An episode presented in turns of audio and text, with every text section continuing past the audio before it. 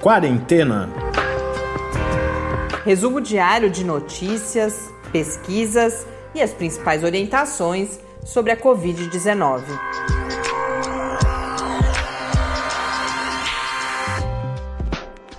Quarentena, dia 171. Olá, começamos agora nosso centésimo, septuagésimo primeiro encontro aqui no Quarentena. Eu sou Mariana Petzo. E eu sou Tarso Fabrício. Hoje eu começo feliz porque finalmente nosso e-mail voltou a ter algum movimento e com duas mensagens muito uh, interessantes e mais uma vez bastante carinhosas conosco. Então, a Elizabeth, que já é ouvinte há bastante tempo, já tinha conversado conosco, voltou a escrever para dizer que continua por lá.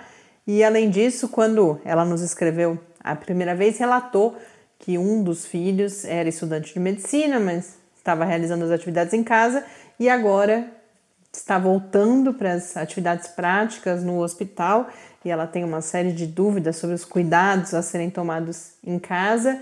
Elizabeth, já registrei amanhã, já é o dia da nossa conversa com o professor Bernardini, vou levar esse tema para que ele possa debater, trazer mais orientações aqui para a gente.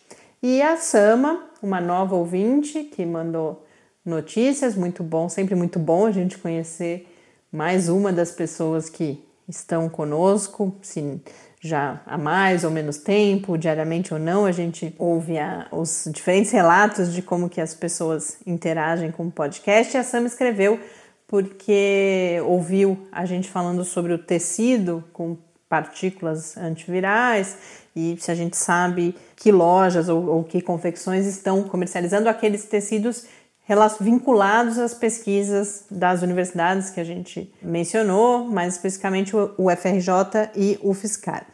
Sama, depois eu vou já separei algumas informações, depois eu compartilho com você, mas aqui eu acho importante a gente destacar que esses tecidos, é claro que hoje em dia a oferta é bastante diversificada, é importante a gente buscar aqueles que têm alguma certificação da origem desses materiais que são usados e, e, e que se dizem antivirais. No caso das universidades, por exemplo, a gente tem testes comprovando isso, mas o mais importante é que essa é só uma, uma precaução a mais que pode evitar algum problema ali de superfície, de contaminação pela superfície, ou até mesmo outras contaminação por outros patógenos, porque tecido úmido, por exemplo, no caso das máscaras reutilizáveis, coisas desse tipo, podem você pode ter ali outros eh, micro-organismos que podem causar algum problema e essas partículas elas ajudam a combater isso. Mas não significa que, por exemplo, se a máscara for mal utilizada, os espaços que inevitavelmente sobram, então todas as outras precauções Continuam precisam valendo, né? continuar sendo seguidas. Então, o distanciamento físico, o, o, a permanência em casa quando possível, a higienização das mãos e, quando é necessário sair, não frequentar aglomerações, manter uma distância mínima das outras pessoas. Então, não é porque o tecido é antiviral, isso eu estou falando não para a Sama, mas para todo mundo. Essa questão dela me fez pensar que seria importante a gente comentar uhum. isso, que não é que o tecido, por ser antiviral, ele vai manter o SARS-CoV-2, que é o vírus causador da Covid-19, longe de nós. É, como eu disse, uma precaução a mais, principalmente para evitar. proteção a mais também, deixa de ser, né? Mas para evitar principalmente a contaminação por superfície. E hoje em dia a gente sabe que a principal via de contaminação certamente não é pela superfície, é pelas vias respiratórias. Então é isso, ficar muito perto de outra pessoa, frequentar lugares eh, com aglomeração, principalmente lugares fechados, todo, todos os aspectos que a gente já mencionou aqui várias vezes, não é a presença dessas partículas no tecido que vai evitar que nós fiquemos doentes. E fora que tem toda uma série de orientações para o uso, porque uh, mais ou menos lavagens, dependendo do tecido, vão fazer com que, que essa ação deixe de existir. Então, a, a, mensagem principal é que todas as outras medidas continuam tão importantes quanto, não é porque a gente está usando um tecido ou outro material com propriedades antivirais que a gente não precisa se cuidar, tá bom? Mas depois, ainda hoje ou amanhã, por e-mail eu mando uh, as informações que você pediu. E além da felicidade por, pelo contato com essas duas ouvintes, hoje finalmente a gente traz para o Quarentena, como eu já tinha anunciado, um tema que há muito tempo nós queríamos abordar principalmente por um, sugestão de um dos nossos ouvintes, que é já um amigo nosso de antes do quarentena, um amigo querido, o professor Romeu, aqui da UFSCar, que vinha compartilhando com a gente as informações sobre isso já desde o, quase que do início da pandemia em outros países, quando se começou a falar sobre isso, da chamada hipóxia silenciosa, que tem sido uma característica dos casos que se agravam e de muitos casos que acabam resultando em morte na Covid-19. É, a gente, se a gente for resgatar os episódios antigos aqui do Quarentena, começou-se a falar, primeiro com uma certa surpresa dos médicos, de pacientes que chegavam ao hospital já com um nível de oxigenação bastante baixo, né? baixo né? e sem uh, os sintomas. Eu lembro de uma das primeiras matérias que eu vi que usava o exemplo de um paciente que estava falando ao celular pouco antes de ser entubado. E que essa era uma situação bastante inusitada para os médicos, porque geralmente quando o paciente vai ser entubado, ele já está algum tempo em condição bastante crítica, que não permitiria, por exemplo, que ele tivesse ali usando o celular para fazer falar com a família, por exemplo, uma última vez antes da intubação ou alguma coisa do tipo. E aí, diante dessas constatações da hipóxia, da chamada então hipóxia silenciosa, que é essa condição de baixa oxigenação sem os sintomas e, portanto, sem o alerta de que alguma coisa está errada, começou-se a falar no uso dos chamados oxímetros, oxímetros de pulso, que são equipamentos portáteis né, para verificação dessa oxigenação, como um instrumento que poderia colaborar para a redução desses casos que muitas vezes resultam em morte, justamente porque as pessoas chegam, quando chegam, né? Porque a gente tem casos de morte em casa, inclusive, mas mesmo as pessoas que chegam aos serviços de saúde já chegam numa situação muito crítica. O professor Romeu, então, veio chamando muito a atenção da gente para isso e agora, finalmente, a gente conseguiu trazer esse tema com propriedade aqui para o Quarentena. Hoje eu converso com o Pércio de Souza, que é do Instituto Stater, que está iniciando ou está nas primeiras fases aí de uma campanha, o Instituto Stater que já vinha atuando nessa questão da hipóxia silenciosa e agora está iniciando uma campanha em parceria com a Sociedade Brasileira de Infectologia. A gente já fala mais sobre isso, mas antes então vamos aos números. Aqui no Brasil hoje 3.997.865 casos de Covid-19. Essa altura do campeonato já devemos ter atingido então a marca dos 4 milhões. Amanhã o número oficial certamente será superior a 4 milhões né, de, de casos, com 123.780 mortes, 1.184 novas mortes nas últimas 24 horas. Seguimos, portanto, acima do limiar das mil mortes. No mundo, segundo a Organização Mundial da Saúde, são 25 milhões 602.665 casos. No painel da John Hopkins, 25 milhões 860.475 casos, com 859.378 mortes. Já sei que o episódio hoje vai ficar um pouquinho longo, mas tem três assuntos que eu não poderia, porque eu já sei mais ou menos qual é o tempo da entrevista, mas tem três assuntos que eu não poderia deixar de registrar, dois mais rapidamente e um depois da entrevista com um pouco mais de detalhamento. Esse que eu comento depois da entrevista. Hoje a gente teve uh, a, a, publicação e, e repercussão de vários estudos sobre o uso da dexametasona e de outros uh, corticoides, corticosteroides que foram publicados, é um conjunto de três estudos que foram publicados no JAMA, que é o, o, o periódico né, da Associação Americana de Medicina, e um editorial do JAMA chamando atenção para a importância desses resultados. Para quem não se lembra, a dexametasona é aquela substância é considerada hoje junto com o remdesivir, mas o remdesivir com resultados bastante mais modestos e que depois inclusive outros estudos não, não tornaram ainda mais modestos, mas a, a dexametasona é hoje reconhecida como o único fármaco com evidências ah, robustas de contribuir no tratamento da COVID-19 19 e agora esses novos estudos vêm corroborar. Para casos graves, né? Só para casos graves, inclusive uh, já com oxigenação. É, esse foi aquele resultado anunciado pelo Recovery, que é aquele grande uh, estudo clínico com vários, vários fármacos realizado no Reino Unido. Ganhou bastante visibilidade, a gente falou bastante sobre isso aqui. Desde então não tínhamos novos resultados de estudos relevantes e agora a gente tem novos estudos que corroboram aqueles primeiros resultados, trazem inclusive mais evidências, mas continuam sendo todos estudos para pacientes já em estado bastante agravado, já com necessidade de uso de ventilação mecânica. Mas a gente já fala mais sobre isso. As duas notas rápidas que eu queria dar. Ontem tinha saído aquele levantamento semanal do Imperial College, eu esqueci de trazer aqui, na verdade eu não tinha visto, o Tarso viu e depois que a gente gravou me alertou o, a taxa de reprodução média no Brasil para a última semana foi de 0,94. É o, o, número mais baixo desde. Acho que de abril, desde, desde abril. É, a gente nunca teve menos que isso. A gente tinha tido chegado a 0,98, depois subiu para 1 de novo nas últimas semanas e agora estamos em 0,94. Lembrando que os valores abaixo de 1 significam que uh, a, a, pandemia deixou de estar em expansão, em expansão em acelerada, inclusive, mas a gente precisa sempre. Primeiro, que esse é um número calculado em cima do número de mortes, então não, não é muita novidade para além da curva que a gente vem acompanhando de óbitos, e além disso, a gente tem sempre que lembrar da heterogeneidade no Brasil, então essa é uma média.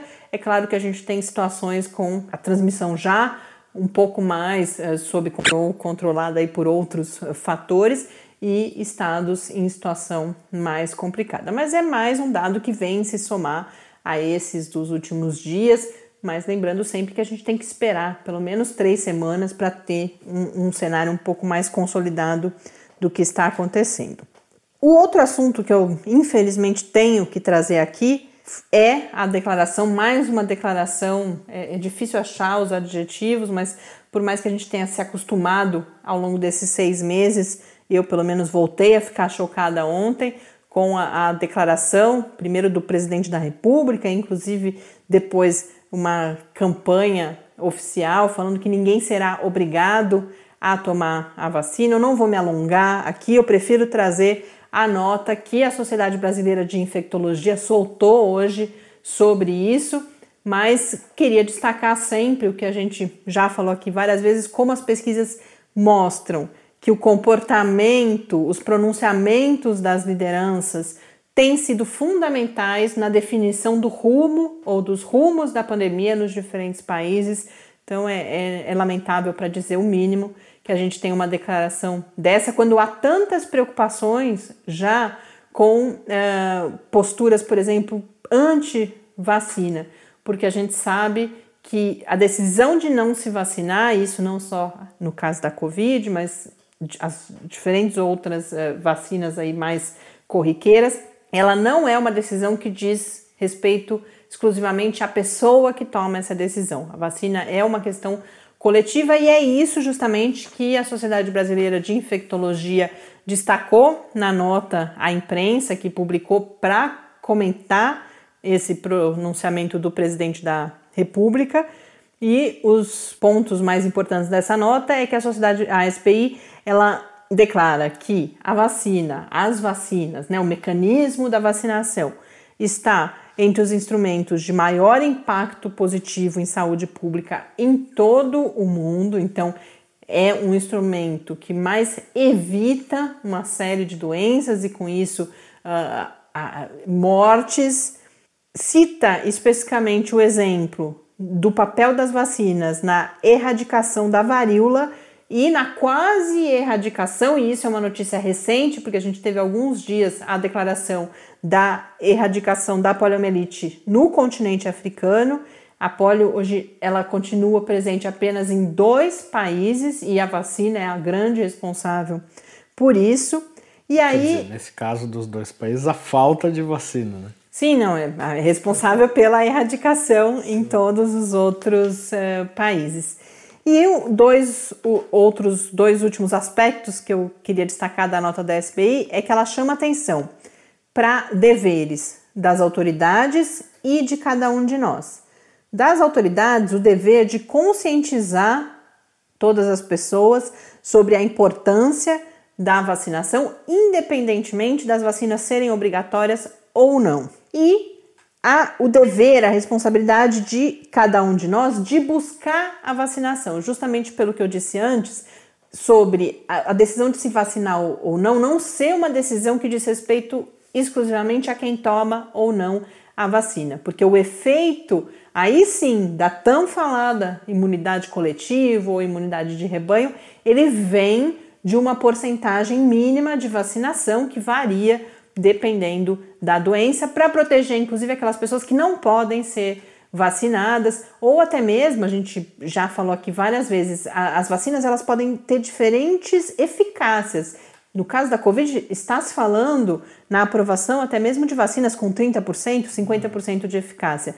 Então, se você diminui a circulação do vírus pela vacinação, você diminui a probabilidade de você ter contato com o vírus e, portanto, se infectar. Com isso, eu encerro esse assunto e chamo agora então a entrevista anunciada com o, o Pércio de Souza, do Instituto Stater, que conta para a gente justamente sobre a campanha que foi denominada Alertar, que tem duas etapas, ele vai explicar isso direitinho. Uma primeira de conscientização, não só da população, mas também dos sistemas de saúde, dos uh, governantes, tomadores de decisão, sobre, de um lado, a hipóxia silenciosa e a possibilidade dos oxímetros, e uma, um, um aspecto que eu queria destacar desde já.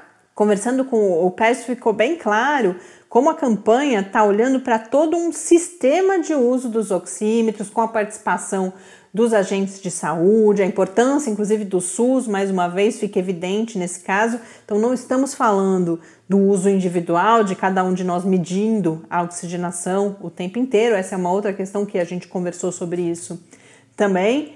Então, vamos agora conhecer um pouco mais sobre essa iniciativa. Pécio, muito obrigada por ter aceito o nosso convite. É um, uma satisfação recebê-lo aqui no Quarentena hoje para falar desse assunto que faz meses que a gente vem querendo tratar. Alguns ouvintes escrevendo para nós, dizendo que estavam vendo em outros países, por exemplo, debates sobre o uso, a importância né, do uso dos oxímetros, o problema da hipóxia silenciosa, e a gente ainda não tinha conseguido falar sobre isso. Hoje a, a gente apresenta a campanha, mas para começar, eu queria que você contasse a, eh, a origem dessa preocupação sua e do, do Stater, uh, todo o trabalho de levantamento de dados que vocês vieram fazendo desde o início da pandemia e o que nesses dados, o que nas experiências, inclusive de outros países, uh, mostrou para vocês a importância de realizar essa campanha.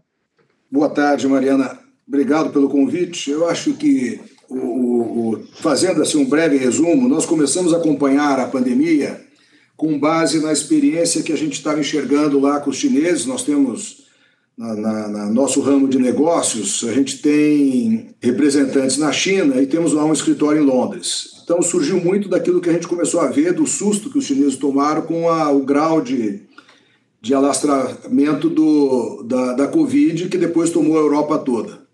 Nós começamos acompanhando lá em fevereiro, então, e passamos a olhar, fizemos contato com os principais ministérios de saúde da Europa, Alemanha, Itália, Espanha, França, Reino Unido, Holanda e Bélgica, para que a gente pudesse acompanhar, porque a gente teve a impressão, olhando, indo atrás de literatura, né, que boa parte da literatura sobre a Covid ela aconteceria na prática ali, ao vivo e a, e a cores, né, como a turma fala, porque você não tinha uma literatura vasta lá do passado. Começou a olhar então, e a melhor experiência, a gente começou a ver modelos matemáticos feitos em cima de bases teóricas, que se mostraram totalmente equivocados. Porque a melhor experiência é você ter a base, a verificação daquilo que estava acontecendo na prática. O Brasil levou aí oito a dez semanas é, para receber a, a, vamos dizer, o impacto da, do alastramento da infecção. E quando a gente começou a olhar com detalhe lá Itália, Reino Unido, Espanha, nós começamos a ver, primeiro o sinal amarelo foi no Reino Unido, onde a mortalidade ali no, no começo de abril começou a dar mostras que superaria a, a da Itália, sem que houvesse qualquer esgotamento do sistema de saúde ou das UTIs. Então, nós, é, olhando isso, nós fomos para a Itália, começamos a olhar província a província, a gente viu que, por exemplo, a Lombardia você teve, é, no pico da semana, você tinha 1.700 é, óbitos com 1.500 é, é, é, internados na UTI. Então, quando você faz a conta da percentual que morria na UTI, na verdade, você tinha mais de 80% dos óbitos não passando pelas UTIs. E a gente começou a expandir isto né, para o Reino Unido, você não teve mais do que 72% de ocupação das UTIs. E a, a mortalidade é altíssima. Quando foi para os Estados Unidos, a gente vê que 70% dos óbitos, 75% dos óbitos também não passavam pela UTI. Foi daí que surgiu. Nós tínhamos aqui um grupo de infectos que nos acompanhavam e davam respaldo àqueles achados que a gente ia verificando lá fora, que surgiu essa questão da hipóxia silenciosa. É, e os relatos que a gente começou a receber aqui no Brasil era que de cada 10 pacientes que iam para o hospital, oito voltavam para casa porque estavam relativamente bem, dois ficavam.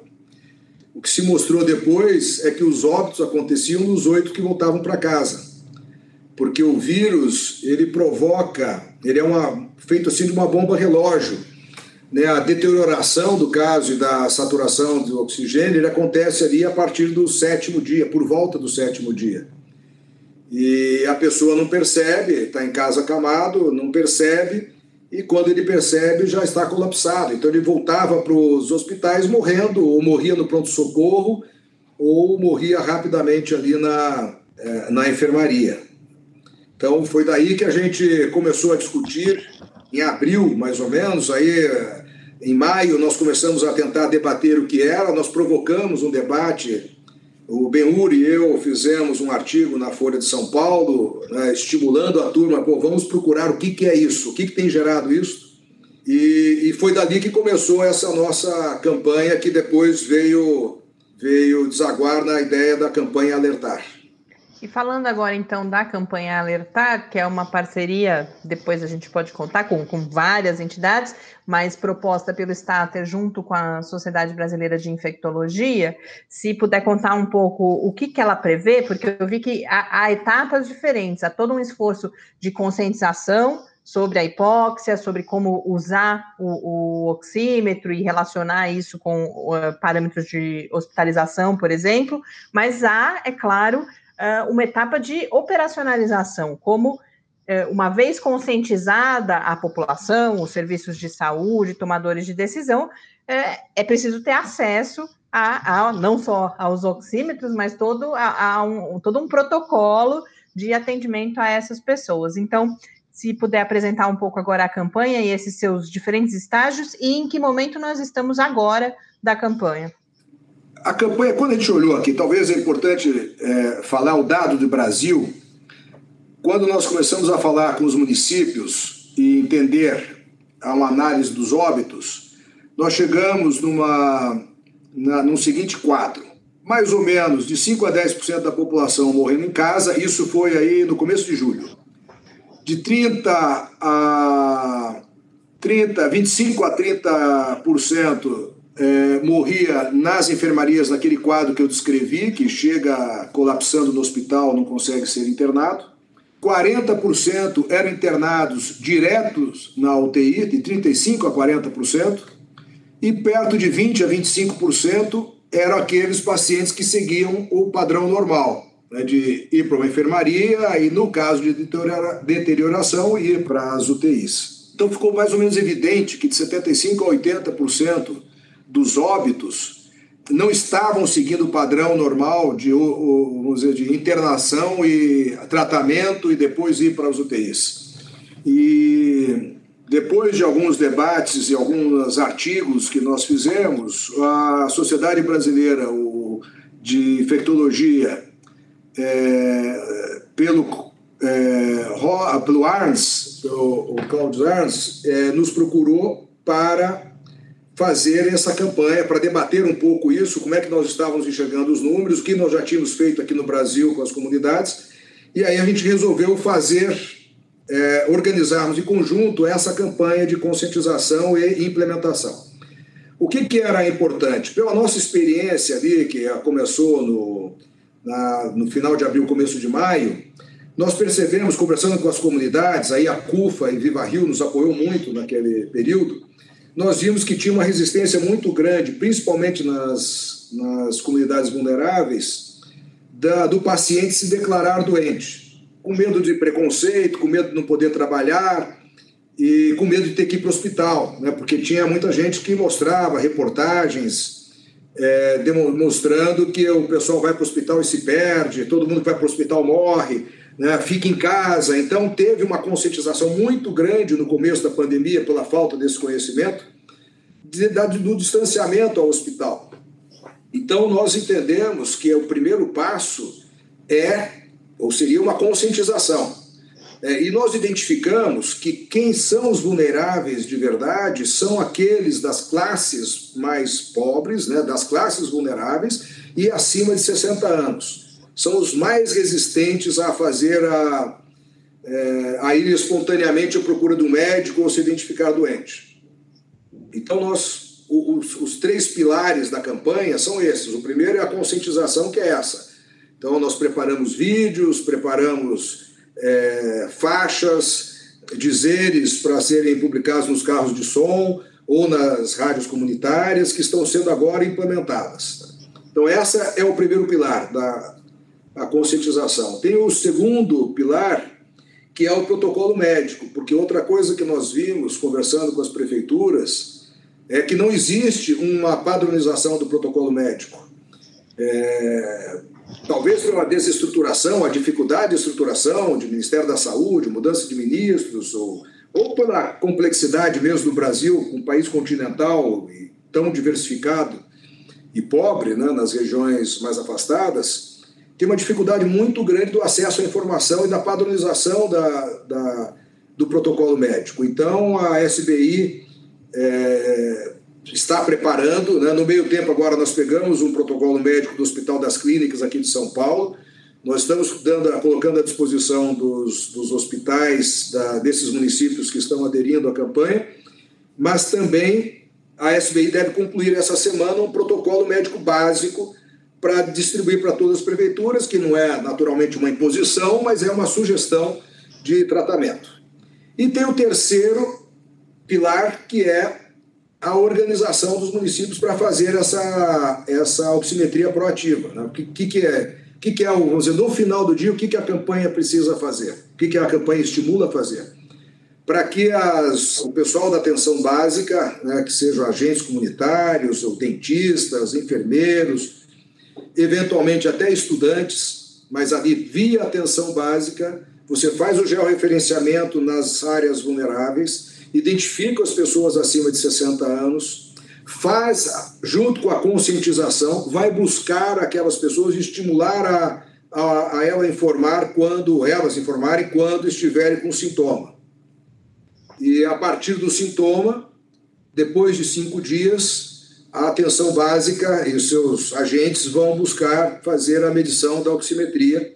E o protocolo que foi discutido era para aqueles que estão acima de 95% de saturação não se faz nada, que é a zona verde, a zona amarela entre 93 e 95, essa até 94, na verdade, você é, vai para um médico para fazer um monitoramento e uma avaliação clínica para ver se encaminha ou não ao hospital, e abaixo de 93% é a recomendação para que vá para o hospital.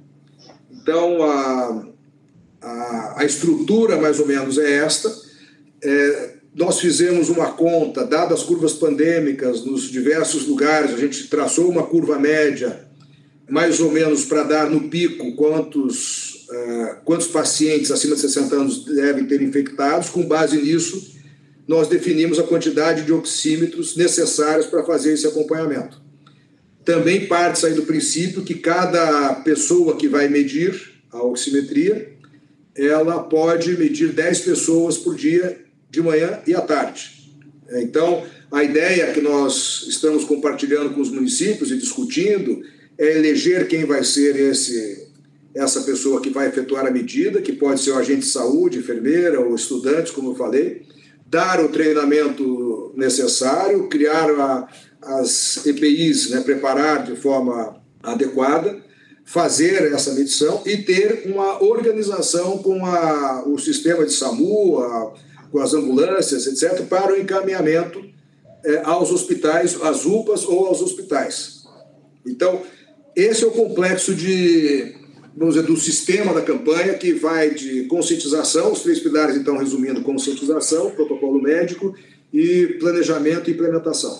E quando você fala em municípios, que municípios são esses? Como que está sendo realizado esse contato com os municípios? Nós fizemos uma apresentação no Conasens uns dois meses atrás. A partir dali, nós começamos a ser procurados pelos municípios. Tentamos fazer com o CONAS também, mas o CONAS achou que hoje eles não estão em condições de implementar isso junto com a, com a campanha, porque eles têm outras iniciativas fazendo. Então, o que nós fizemos, nós estamos recebendo esses municípios e começamos um, uma, uma campanha, uma, uma um piloto né, com o estado do Paraná. Por quê? Nós temos hoje três municípios pilotos, que é Campinas, Curitiba e Sorocaba. E a semana que vem está entrando Porto Alegre. Nós estamos recebendo ligações de dezenas de municípios pelo Brasil. A gente não consegue suprir é, ou atender a esses municípios todos. É, nós temos feito lives com os municípios já tendo que estão fazendo teste piloto. Campinas está na quinta semana agora. Então a gente faz live, a turma de Campinas se dispôs, a de Curitiba também, a ajudar e, e compartilhar as informações e experiência com os outros municípios. Então a gente tem feito isso, mas a gente acha que é pouco, a gente precisa dos estados para ajudar a apoiar. Então agora o estado do Paraná se dispôs a ele fazer como estado um projeto piloto para capilarizar dos seus municípios. Com base nisto, então nos municípios a gente continua recebendo as informações, os contatos, estamos mandando, nós temos uma cartilha que mostra a parte da preparação básica, né, do planejamento e implementação da oximetria proativa. Temos as planilhas que nós já discutimos com esses municípios e que nós é, formatamos uma planilha padrão para o acompanhamento da oximetria. E agora o nosso próximo passo é, tendo esse projeto piloto com o Paraná, ensaiando e vendo a interação que o Estado pode dar e o apoio que o Estado pode dar aos municípios, a nossa ideia é, a partir daí, contatar outros estados para poder ter esse apoio também para capilarizar nos municípios. Então, hoje nós estamos fazendo, vamos dizer, diretamente com os municípios, mas não é o mais eficiente. Como não funcionou o nosso acordo com o CONAS, a nossa ideia então é passar a fazer diretamente com os estados e, a partir da experiência com o estado do Paraná, poder capilarizar para os outros estados e ter esse apoio dos outros estados nos municípios. E o financiamento para essas iniciativas, qual é? Essas iniciativas, na verdade, essa iniciativa é uma iniciativa muito barata, porque ela usa, primeiro, ela usa a infraestrutura da atenção básica que já existe. E quando você olha na atenção básica, tem muitos é, profissionais de saúde. Vou dar um exemplo de Curitiba. Curitiba, problema é que os agentes de saúde uma parte, em alguns lugares, não tinham disponibilidade para poder fazer essa a, a oximetria proativa. Mas lá, nas discussões na, na, nas principais UPAs, eles identificaram que os dentistas estavam ociosos, porque só estavam atendendo emergência, o pessoal não está indo para o dentista. Então, as dentistas se dispuseram a fazer. Em outros casos, onde também não funcionou o agente de saúde, você teve estudantes se dispuseram a fazer. Então, lá no Paraná, por exemplo, nós estamos fazendo um acordo com a Secretaria de Ciências, que tem relações com as universidades do estado todo, e eles estão fazendo interagindo para fazer um acordo junto com a Secretaria de Saúde para que os estudantes de medicina, enfermagem, fisioterapia, enfim, de áreas relacionadas, possam fazer essa, esse acompanhamento e essa, essa oximetria. Então, é uma, é, é uma. Você usa basicamente a estrutura da, das prefeituras. Nós temos, com relação aos oxímetros em si, é, foi feita uma distribuição de 104 mil oxímetros, está sendo feita, na verdade, no Brasil, pelo Todos pela Saúde, que é uma iniciativa lá do Itaú, que foi uma coisa mais ou menos, nós lançamos a campanha mais ou menos para e passo com isso, porque nós já sabíamos né, dessa, dessa distribuição, porque tem um, é um instrumento importante, é mais ou menos como o termômetro para ver febre, né? Difícil você. Só que é mais difícil um pouco, eu acho. Na febre, você põe a mão na testa, você consegue mais ou menos ter uma ideia. A saturação nem tanto, né? não é tão óbvio. Mas os oxímetros, a gente acha que tem disponível, você não precisa de muito, se você conseguir fazer essa composição de cada agente, ou cada medidor, cada pessoa que vai medir, medir 10 pessoas por dia, você precisa de três para cada 10 mil, para cada população de 10 mil habitantes. Né? Lembrando que nós estamos falando sempre da faixa etária acima de 60 nas comunidades vulneráveis. Mas, de qualquer forma, nós temos cinco empresas que estão nos apoiando, né, que é o Grupo Ultra, a Embraer, Clabin, o Boticário e a Gol, e o Banco Voiter também, são seis, que estão nos apoiando e, se necessário, eles têm o, eles podem fazer a contribuição e doação para complementar a implementação da campanha quando necessário. Pés, quando a gente fala, a gente claramente está falando de todo. Você trouxe muito claramente isso, há uma etapa dedicada uh, aos protocolos médicos, aos procedimentos. Mas é claro que quando, quanto mais a gente fala na importância do oxímetro, eu imagino que as pessoas, e eu já vi relatos disso, inclusive ficam, bom, então eu quero ter um oxímetro em casa e eu vou ficar ali medindo o tempo inteiro, e com isso eu estarei mais segura em relação a um possível agravamento de Covid-19. Como que é essa questão da medição individual e, e a importância de, de, todo esse protocolo, justamente, de envolver os agentes de saúde uh, nessa iniciativa? Vou fazer uma ressalva aqui, porque eu sou engenheiro. Uhum. Civil, tenho falado. É, depois a gente quer conversar, vai tentar conversar com a SBI também, para ir é. trazer os, os aspectos uh, médicos, tá né? Inclusive falar mais de hipóxia e tudo. Mas tá imagino que você esteja bastante bem informado e conversando sim, sim. com essas pessoas, né? Claro, não, então, eu vou, eu vou pedir depois um diploma. Mas o, é, na verdade, é óbvio que tem muitas coisas que não que são, vamos dizer, muita de verificação, e, e nós estamos conversando. Nós temos um grupo daqui, temos um grupo de fora, então tem um grupo nosso de médicos, são dois médicos, na verdade, de fora, que é um de Stanford e um da, de Birmingham, lá na Inglaterra.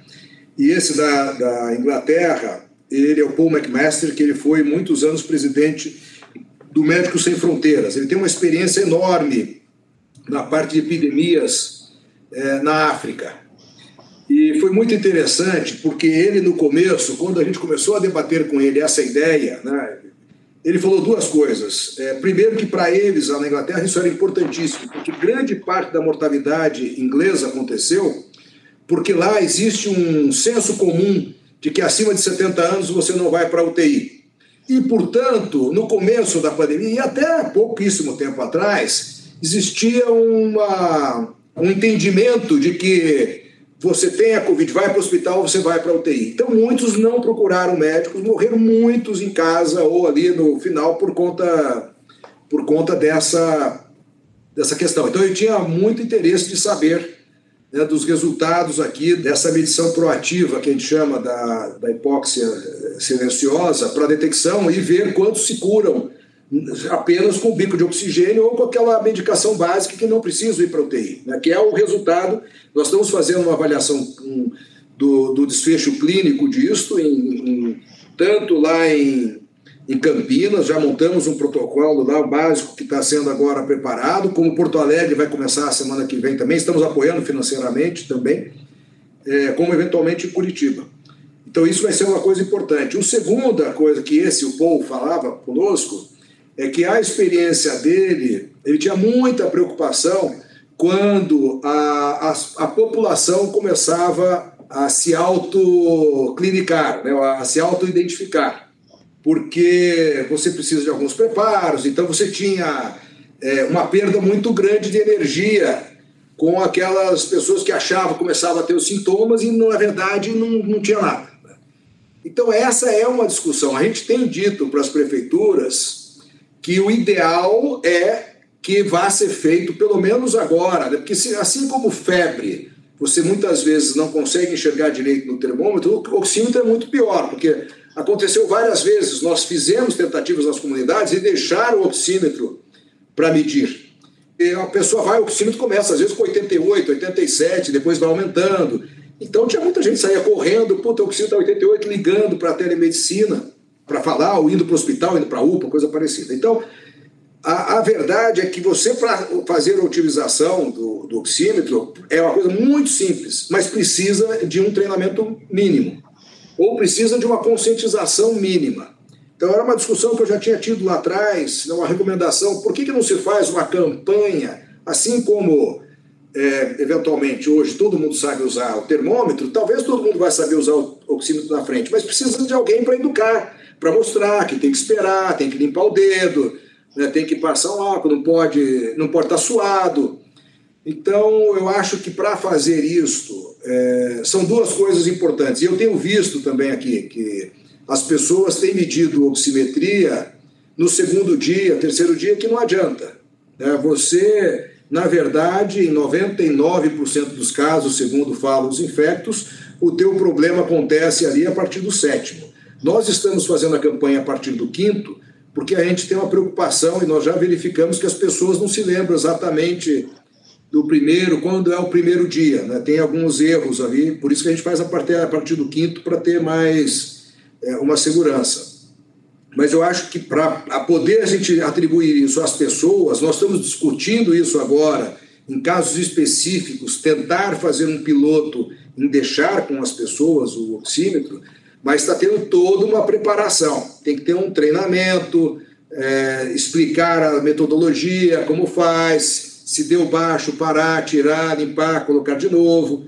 Então, eu acho que ela pode funcionar, mas eu acho que precisa de uma conscientização e um treinamento grande antes para não ficar dando falsos problemas, né? Que os médicos já estão cheios de dor de cabeça para começar a receber gente que mediu errado, né?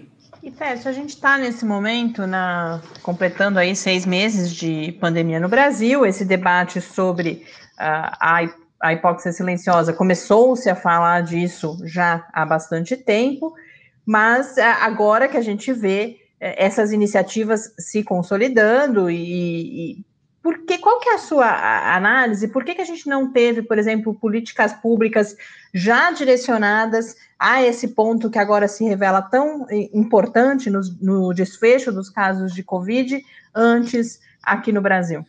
Olha, esse não foi um privilégio brasileiro. Nós, aqui do Instituto, na verdade, quando a gente começou a olhar lá isso em abril, começamos a falar em março, fizemos. Uh, é, artigos sobre isso, tivemos muita dificuldade. Eu acho que aí tem várias, é, tem várias questões. Eu acho que a, a radicalização ou a politização, a ideologização da doença, isso foi um problema. Não só no Brasil, foi no mundo todo. Isso atrapalhou o olhar frio, a identificação fria, aquilo que a gente chama na engenharia de, de análise da causa raiz, né, do que estava trazendo o problema de mortalidade de fato. E, e, de novo, se você for olhar, por exemplo, na Suécia, fala-se muito, ela foi criticadíssima pela falta, por problema de, de lockdown, mas na verdade a mortalidade da Suécia, 73% da mortalidade da Suécia não teve nada a ver com o lockdown. 73% da mortalidade da Suécia teve a ver com ela não ter tomado conta dos velhinhos. 74%, 73% morreram nos asilos, sendo que destes que morreram nos asilos, 80% nem chegaram aí a nem chegou aí para os hospitais. 85%, só 15% chegou aí aos hospitais. Então, e passou-se tempo e eles não entendendo o que estava acontecendo. Nos Estados Unidos também teve os primeiros artigos lá da, da, dos Estados Unidos começou ali no final de maio, porque realmente eles estavam vendo que estavam morrendo gente à noite, aí eles começaram a olhar e tomaram uma, uma ação ainda, mas também ainda não estruturada. Nós temos esse médico de Stanford que nós estávamos discutindo com eles, eles não estruturaram essa parte ainda, né? É, quer dizer, não tinham estruturado, agora já estão estruturando. Eu acho que aqui o Brasil seguiu um pouco essa linha naturalmente. Quando você tem trocas de lideranças em qualquer lugar, você tem problemas, você não consegue implementar uma, uma atuação única, então você teve problemas na, é, eu acho que dizer, na estrutura pública, de um modo geral, do Brasil. A politização atrapalhou muito a eficácia de qualquer medida, perdeu-se mais tempo discutindo quem estava certo, quem estava errado, do que atuando naquilo que a gente chama de causa raiz né, da mortalidade.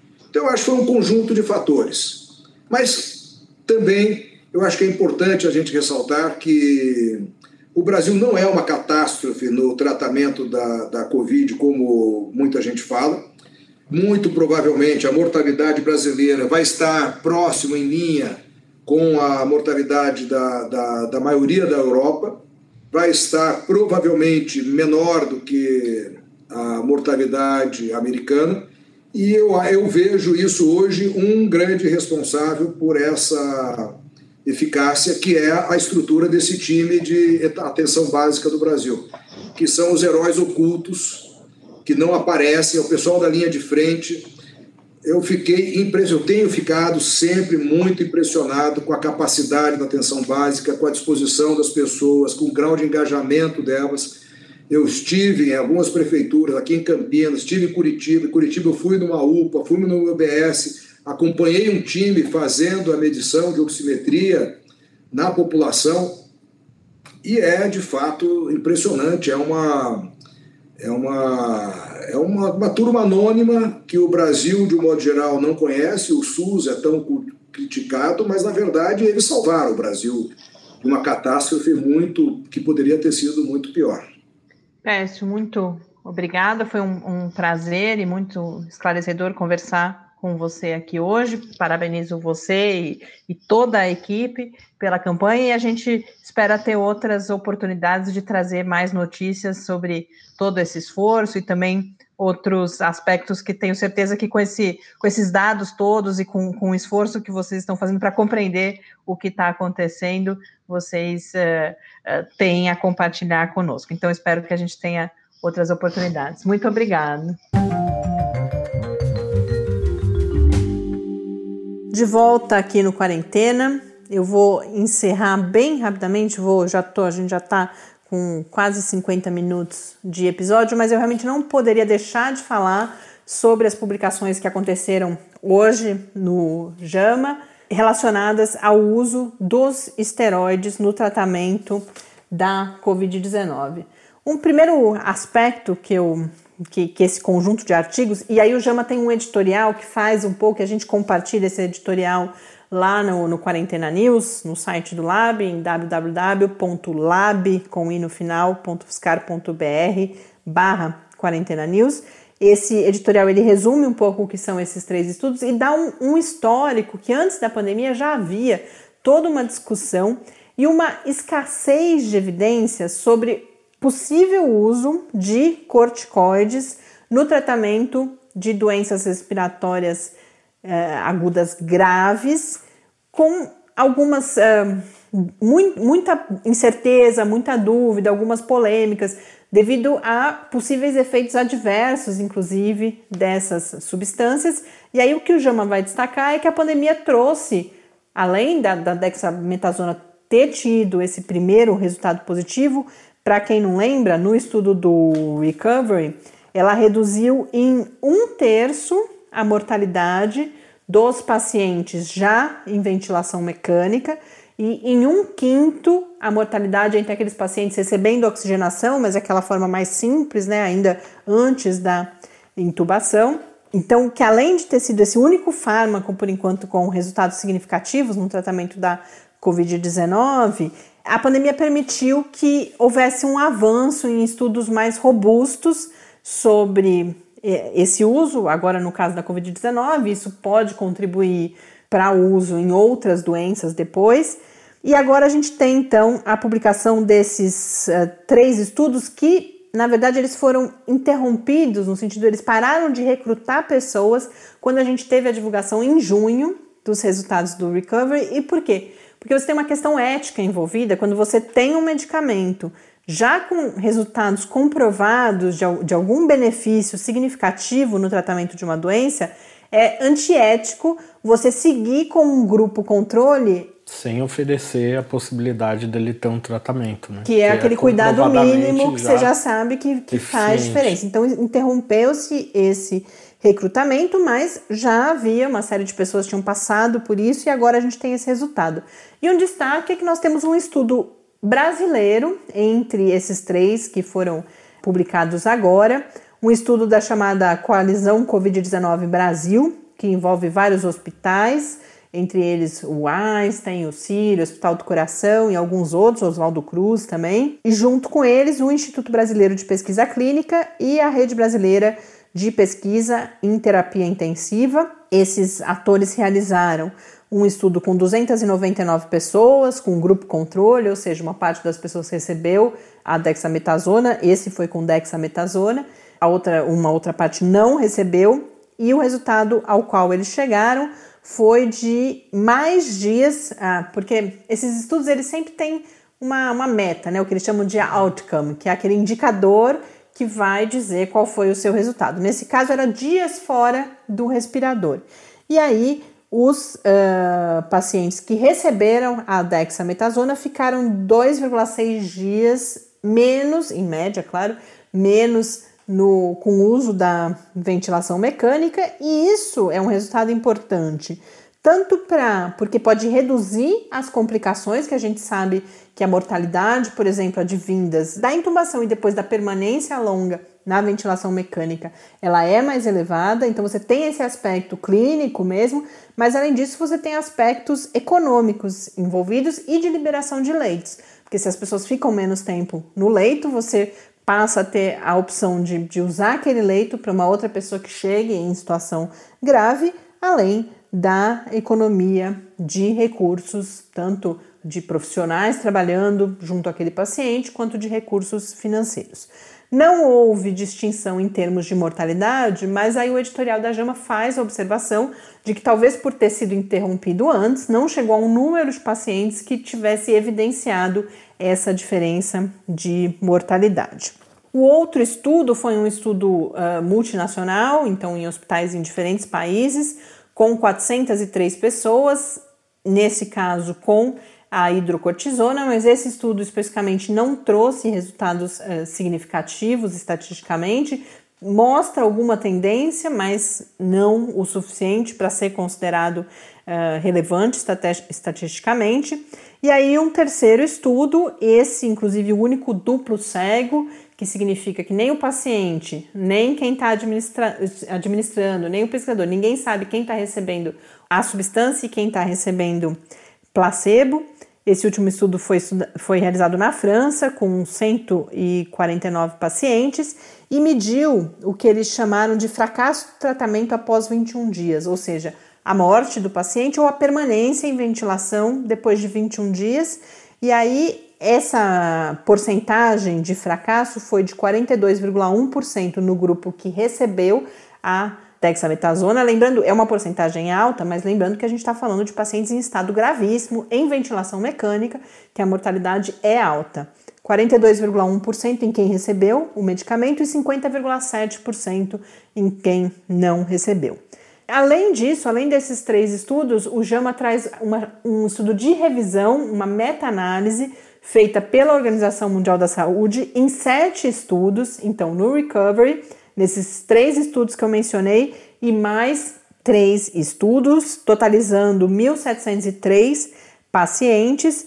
E aí o editorial do JAMA é bem enfático, fala, usa de uma forma dramática até o, o termo hope em inglês, esperança, no sentido tanto de esperança de um tratamento eficaz contra os casos mais graves de Covid-19, quanto em relação à capacidade da ciência de, ao se organizar em rede, porque esses estudos são estudos que envolvem multi, chamados multicêntricos, e tem uma última característica importante que eu queria destacar, que o JAMA destaca, é que esses pesquisadores todos concordaram em disponibilizar os seus dados à Organização Mundial da Saúde para que fizesse essa meta-análise antes da publicação desses dados. Então, priorizaram a possibilidade de interferir no desfecho desses casos graves o mais rapidamente possível em relação àquela que é a métrica do sucesso científico, que é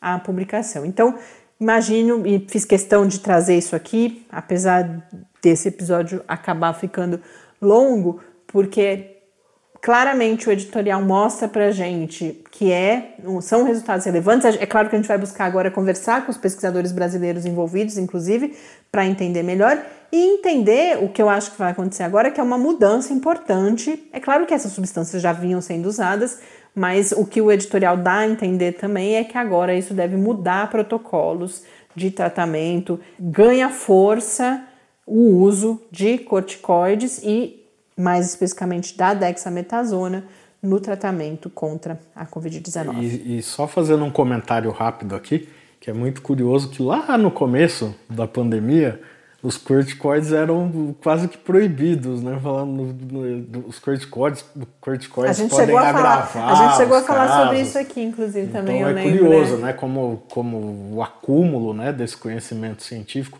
vai, inclusive, acabando com algumas primeiras impressões que se tinha aí da Covid-19. Né? É, o JAMA trata disso, nessa parte que eu falo que toda a, a incerteza que havia no uso dos esteroides no tratamento de doenças respiratórias, era aí que nós estávamos quando a pandemia começou e agora, mas já se sabia que havia um potencial, é um equilíbrio. Inclusive, é importante registrar isso aqui também. O, esse editorial vai dizer que restam uma série de questões, que é o melhor momento justamente para administrar esses medicamentos, porque eles têm conhecidamente ou, ou de forma conhecida um efeito que pode acontecer, que é, por exemplo, de retardar a, o que eles chamam de clearance do vírus, né? Você não, não ter mais o vírus em quantidades expressivas no organismo, dentre outras. Muito provavelmente é o que levava naquele momento os pesquisadores recomendarem uma certa cautela com a utilização do remédio. É, e leva à permanência da questão, por exemplo, de qual momento administrar, uhum. porque a gente já, já tem esses resultados para os pacientes em ventilação mecânica, em oxigenação, mas qual o momento certo? Qual a dose? Uma série, assim, a dose, claro que eles já sabem que dose aplicar, mas você pode ter ajustes, você pode ter usos distintos em diferentes pacientes. Então resta aí toda uma pesquisa a ser feita e eu acho que uma das coisas que a gente mais aprendeu sobre a ciência e aqui no podcast ao longo dessa pandemia é que, principalmente numa situação como essa, com tão pouco tempo né, de, de existência da doença, você lida muitas vezes com a incerteza e com o melhor conhecimento disponível naquele momento. E hoje é um dia em que o nosso conhecimento sobre uh, a Covid-19 e a possibilidade de tratamento com esteroides se tornou um pouco melhor do que a gente sabia até agora e a gente espera que cada vez mais uh, esse conhecimento nos ajude a salvar Vidas, que de certa forma foi o tema do nosso episódio aqui hoje, falamos ao falarmos também do uso dos oxímetros. Mas, Subimos mais alguns degraus. Mas agora é hora de se despedir. Um grande abraço e amanhã estaremos de volta aqui em mais um Quarentena. Até amanhã. Fique em casa.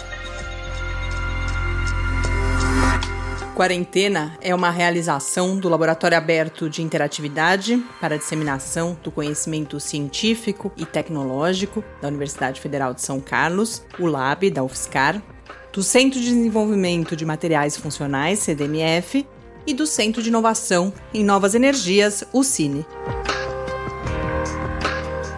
Pauta, produção e apresentação: Mariana Pezzo e Tárcio Fabrício. Arte e design de Henrique Mateus. Desenvolvimento web, Eduardo Martins. Edição de áudio, Lucas Stefanuto. Apoio Fundação de Amparo à Pesquisa do Estado de São Paulo.